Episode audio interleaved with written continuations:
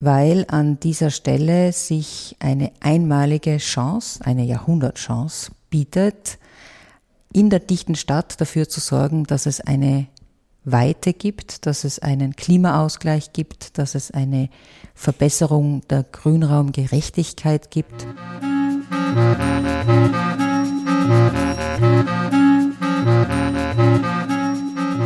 Hallo und willkommen zu einer neuen Folge von Morgenbau. Ich bin Anne Isop und begrüße euch zu diesem Podcast mit Gesprächen zum nachhaltigen Bauen. Im Mittelpunkt der Gespräche steht ja immer ein konkretes Gebäude. In dieser Folge aber geht es um nichts Gebautes, sondern um einen Freiraum, um einen konkreten Ort in Wien. Das Besondere an dem Ort ist, dass er irgendwie Utopie und Realität zugleich ist. Ich spreche mit der Wiener Landschaftsarchitektin Lili Litschka. Sie ist Professorin an der BOKU, die BOKU ist die Universität für Bodenkultur in Wien und hier leitet sie das Institut für Landschaftsarchitektur. Der Ort, um den es gleich im Gespräch geht, ist der sogenannte Westbahnpark. Wenn ihr jetzt im Wiener Stadtplan nachschaut, werdet ihr ihn nicht finden, denn es ist noch kein Park und doch gibt es ihn als Freiraum bereits schon jetzt, und zwar hinter dem Westbahnhof. Parallel zu der Bahntrasse gibt es eine schnurgerade asphaltierte Fläche, die vom Gürtel bis fast nach Schönbrunn führt. Hier gehen die Menschen spazieren, joggen, fahren mit dem Fahrrad oder sitzen bei schönem Wetter einfach in der Böschung. Im Gespräch mit Lili Litschka wird es gleich um viele Themen gehen, um Frischluft, um die Bedrohung durch den Klimawandel, um Grünraum, Gerechtigkeit, Bürgerbeteiligung, aber auch um die Unzufriedenheit mit den Planungsabläufen. Für das Gespräch habe ich Lili Litschka im 15. Wiener Gemeindebezirk besucht. Hier wohnt und arbeitet sie, und zwar ganz in der Nähe vom Westbahnhof, also auch ganz in der Nähe von diesem Freiraum, um den es gleich geht. Hallo Lilly. Hallo, guten Morgen. Ich möchte heute mit dir über den Westbahnpark sprechen, den es ja eigentlich noch gar nicht gibt, oder? Es gibt ihn in Wirklichkeit schon. Okay. Das ist das Erstaunliche, weil er ein ganz wichtiger Freiraum jetzt schon für die Personen ist, die im Umfeld wohnen, weil er ist zugänglich und das hat sich vor allem in Corona gezeigt, dass er extrem frequentiert sein kann. Also es ist ein geschützter, langer, 1,2 Kilometer mindestens langer Freiraum, der jetzt schon für Spaziergänge genützt wird. Aber im Stadtplan steht er nicht als Westbahnpark, sondern es ist das West Bahnareal, oder? Das heißt, es ist ein stillgelegtes Bahngelände. Na, so stimmt es nicht ganz. es ist nicht stillgelegt, sondern es ist das Areal neben dem aktiven Gelände. Okay. Mhm. Das ist wichtig zu betonen, weil es nicht um die Transformation des Bahnareals selbst geht, sondern um die Transformation des Transportareals, das daneben liegt neben den Bahngleisen, die ja nach wie vor auch benutzt werden und in Zukunft auch weiterhin benutzt werden sollen. Und dieses Areal daneben, das wird aber jetzt nicht mehr so genutzt und ist in Transformation oder könnte transformiert werden. Ja, es gibt ein, den Plan, das zu transformieren, auch von der Stadtplanung. Von uns gibt es den ja auch, nämlich in einen richtig guten, zukunftsorientierten Grünraum. Es ist insofern in Transformation, als es zwar eine Flächenwidmung gibt, die allerdings auch von der Stadtplanung selbst als obsolet bezeichnet wird, die aber noch keinen Bebauungsplan hat. Das heißt, sie ist nicht gültig bzw. nicht so umsetzbar, zum Glück, weil die sieht eine extrem hohe Dichte an Bebauung vor, entlang der gesamten Felberstraße mit kleinen Taschenparks dazwischen. Also ich bin jetzt kurz nochmal reingegangen, mir das anschauen. Also auf der Ebene der Bahngleise ist dann diese, diese, diese, wie viel hast du gesagt, 1,2 Kilometer lange Strecke und dann gibt's einen Höhensprung zu dieser Felberstraße, von der du genau, jetzt gesprochen hast. Genau. Und entlang dieser Kante sollte dann nach der ursprünglichen Planung dann Bebauung. Genau, also äh, die Felberstraße sollte nach diesem Plan bestehen bleiben und also die jetzt dort befindliche Bebauung aus der Gründerzeit quasi ein Gegenüber erhalten. Das finden wir falsch, weil an dieser Stelle sich eine einmalige Chance, eine Jahrhundertchance bietet, in der dichten Stadt dafür zu sorgen, dass es eine Weite gibt, dass es einen Klimaausgleich gibt, dass es eine Verbesserung der Grünraumgerechtigkeit gibt. Und die Stadtlandschaft an der Stelle ist außerordentlich einzigartig wegen dieser Geländekante. Es gibt keine in ganz Wien vergleichbare Fläche in der dichten Stadt, die noch als Freiraumpotenzial überhaupt besteht.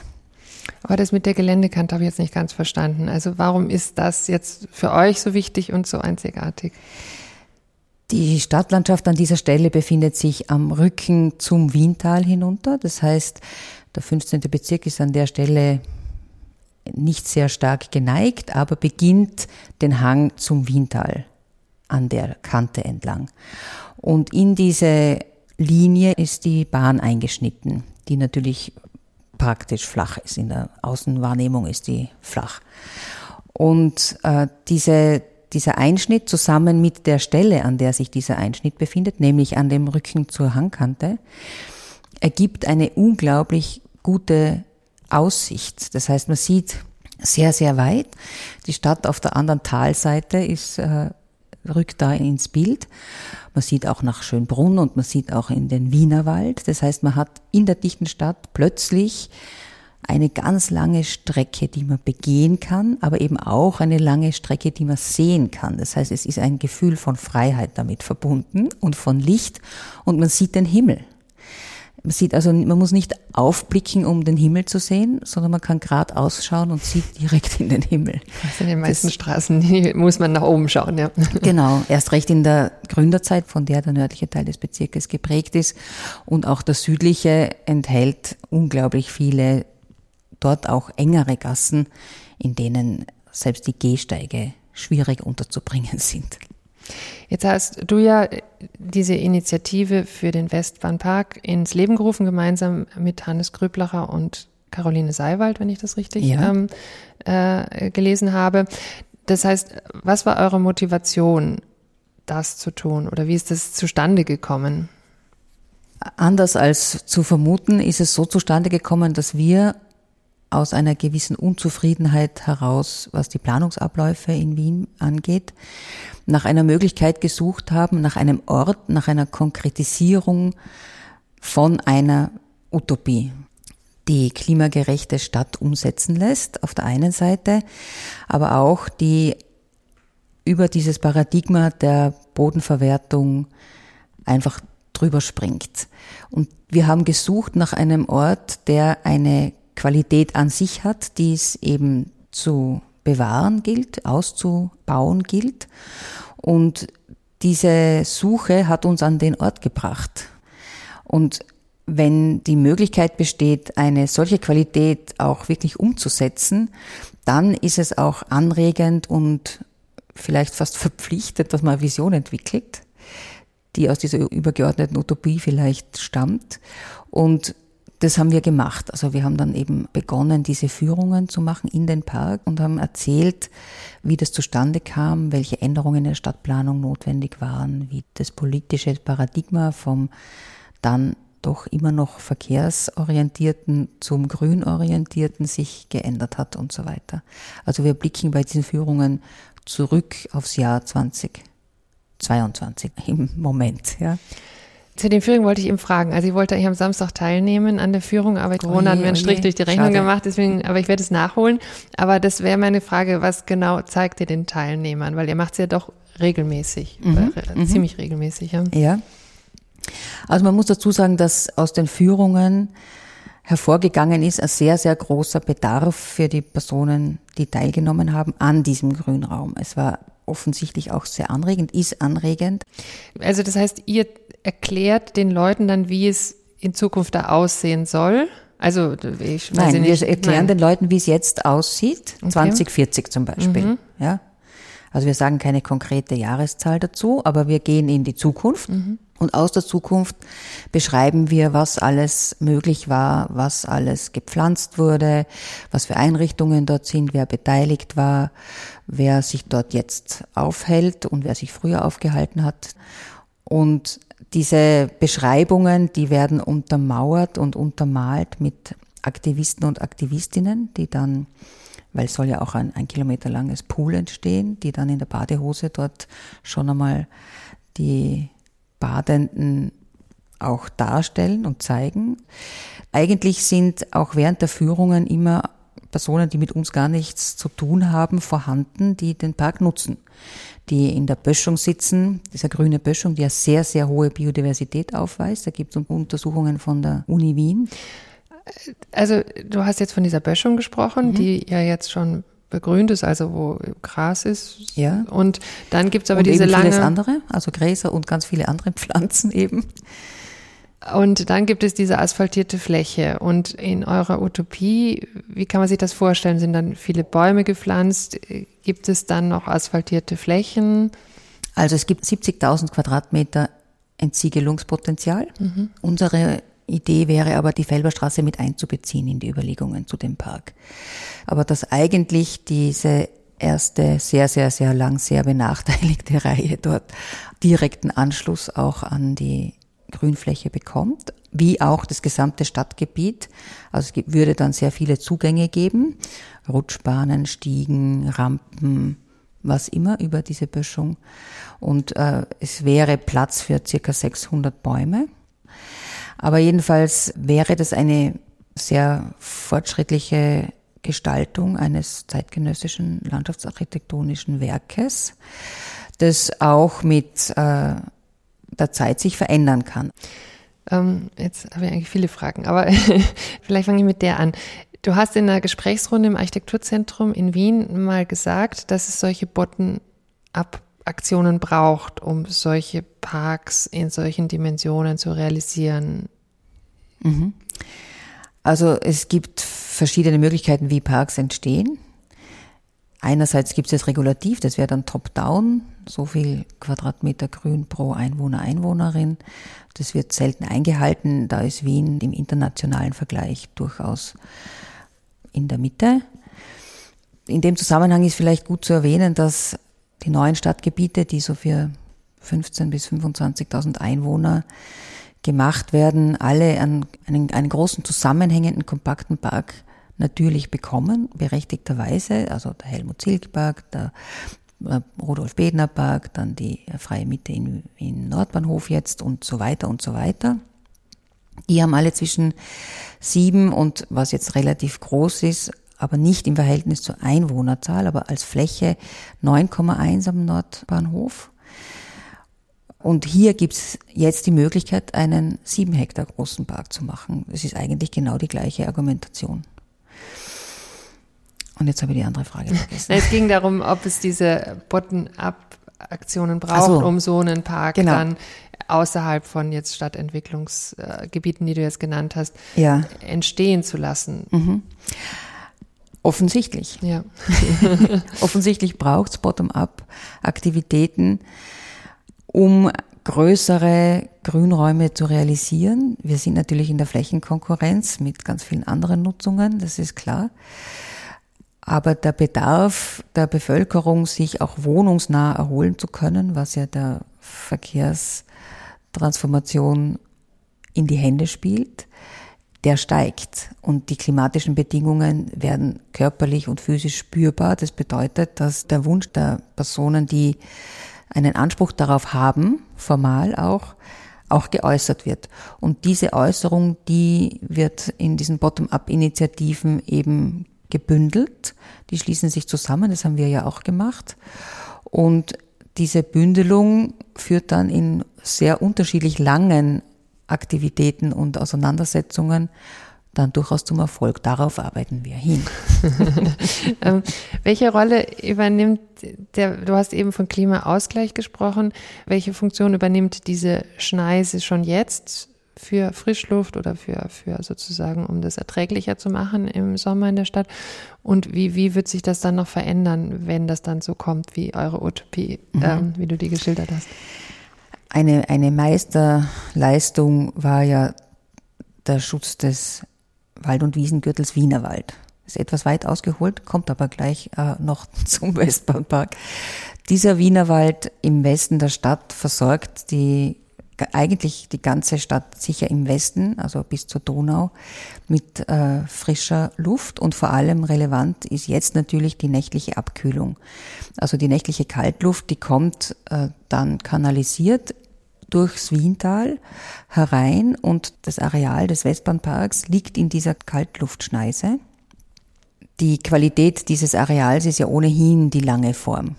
Also dieser linearer Freiraum, ganz, ganz viele Freiräume der letzten 15, 20 Jahre sind linear in den Städten Europas, weil entlang von verschieden gearteten Linien Flächen frei werden. Das können Verkehrslinien sein, das können Flussräume sein.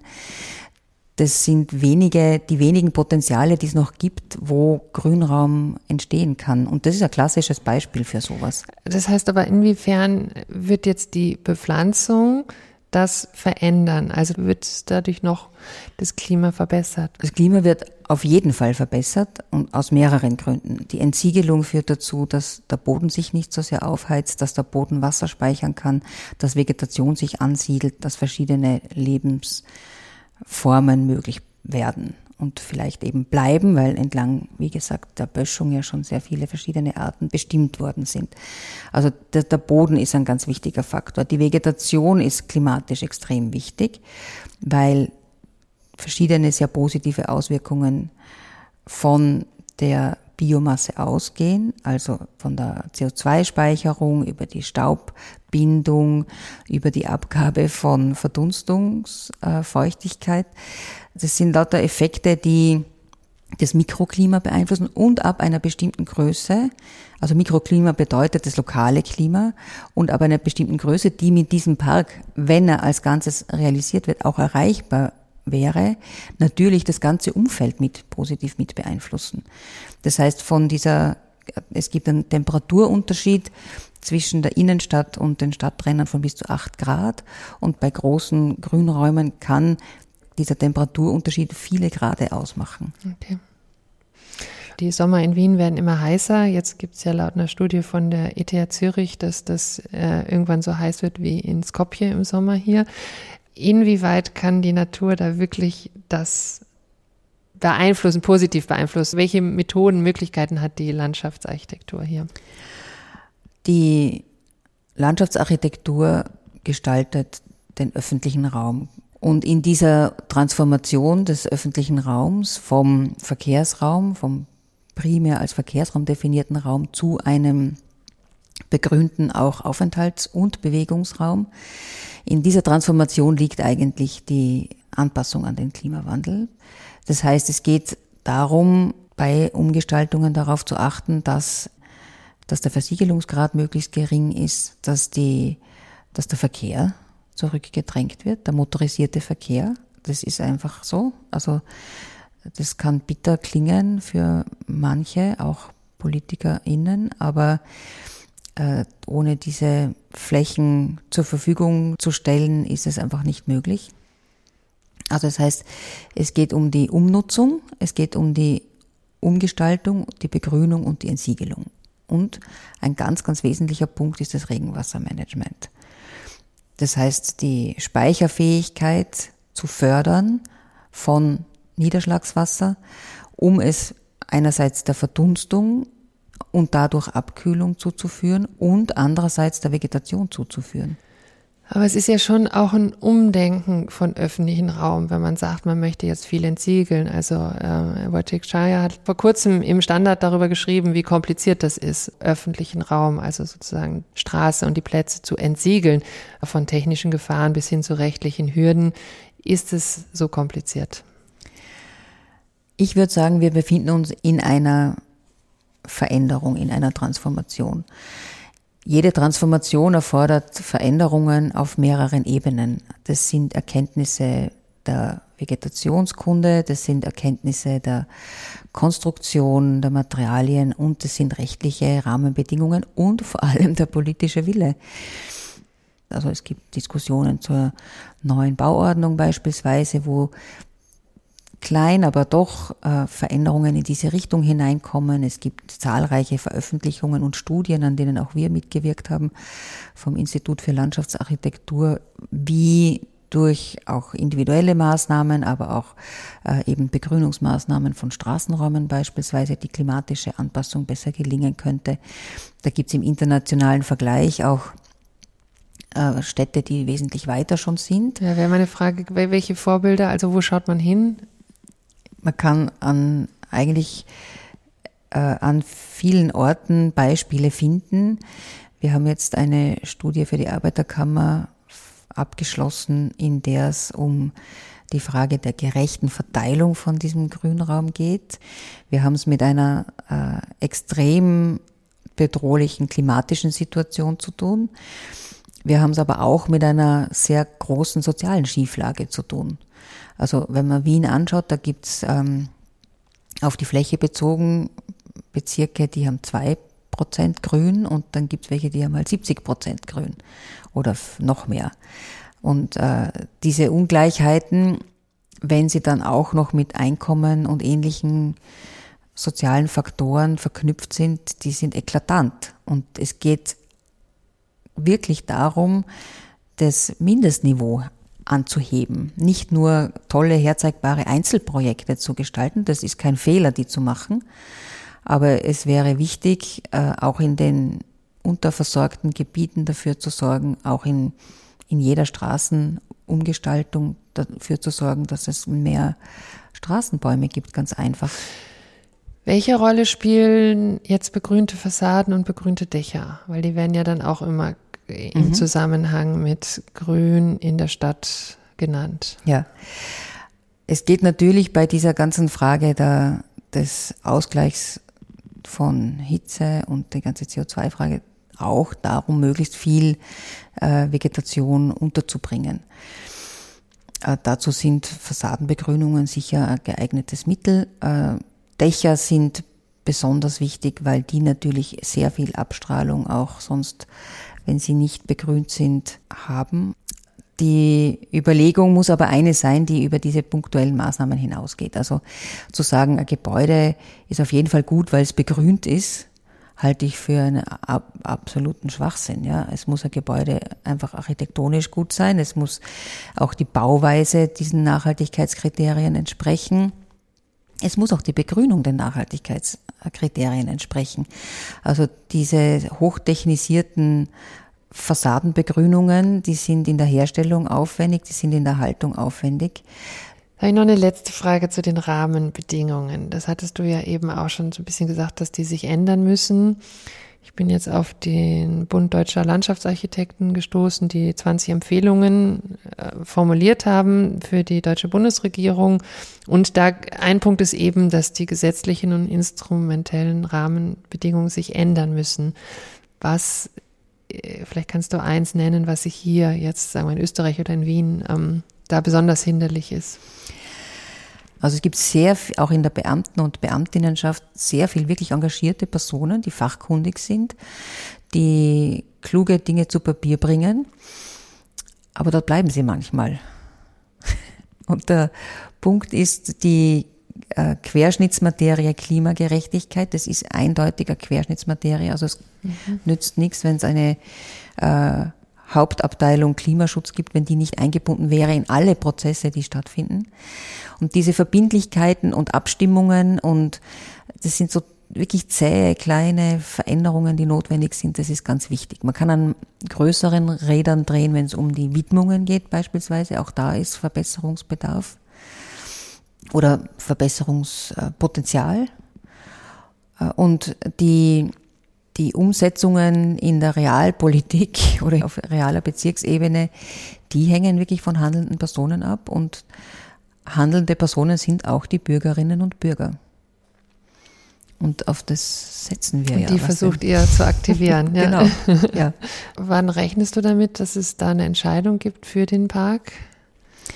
Also, Weil es ist ja schon ein längeres Projekt oder auch schon länger in Diskussion. Ja, wir haben 2019 damit begonnen und ich rechne damit, dass als Ergebnis von diesem Beteiligungsprozess und dann in diesem Entwicklungskonzept, das äh, drinstehen wird, dass die Fläche freigehalten werden muss. Und das Ende von diesem Prozess ist für nächstes Jahr angekündigt. Ah, schon, das wird ja. sich sicher verschieben. Und, ähm, Aber in den nächsten ein, zwei Jahren wird es diese ja. Vorgabe geben? Mhm. Die ist noch keine Widmung. Ist die Frage, wie verbindlich das dann auch gehandhabt wird?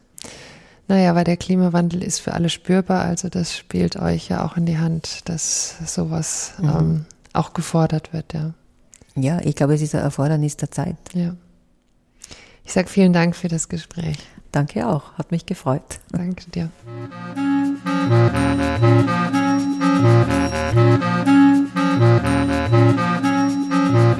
Das war Lili Litschka. Vielen Dank für das Gespräch und fürs Zuhören. Klimagerechtigkeit heißt eben nicht nur in Neubaugebieten schöne Parks zu installieren, sondern auch, dass es mehr Bäume pro Einwohner gibt, also auch in schon bestehenden Stadträumen nachgerüstet wird. Und das ist eben eine mühsame Kleinarbeit. Lili Litschka erwähnte ja die Studie der Arbeiterkammer, der österreichischen Arbeiterkammer. Gleich nach unserem Gespräch habe ich mir die mal angeschaut und auch eine Studie gefunden zur Klimagerechtigkeit des öffentlichen Raumes. Die Links findet ihr wie immer in den Show Notes. Morgenbau verschickt ab nun auch ein Newsletter, immer dann, wenn eine neue Folge erscheint. Auf der Website von Morgenbau könnt ihr euch dafür anmelden. Die nächste Folge führt uns nach Vorarlberg. Hier geht es um einen ganzen Straßenzug und zwar um die Revitalisierung einer Straße in Hohenems. Darüber spreche ich mit dem Projektentwickler Markus Schadenbauer. Ich sage nun vielen, vielen Dank fürs Zuhören. Tschüss und bis zum nächsten Mal bei Morgenbau, eure Anne Isop.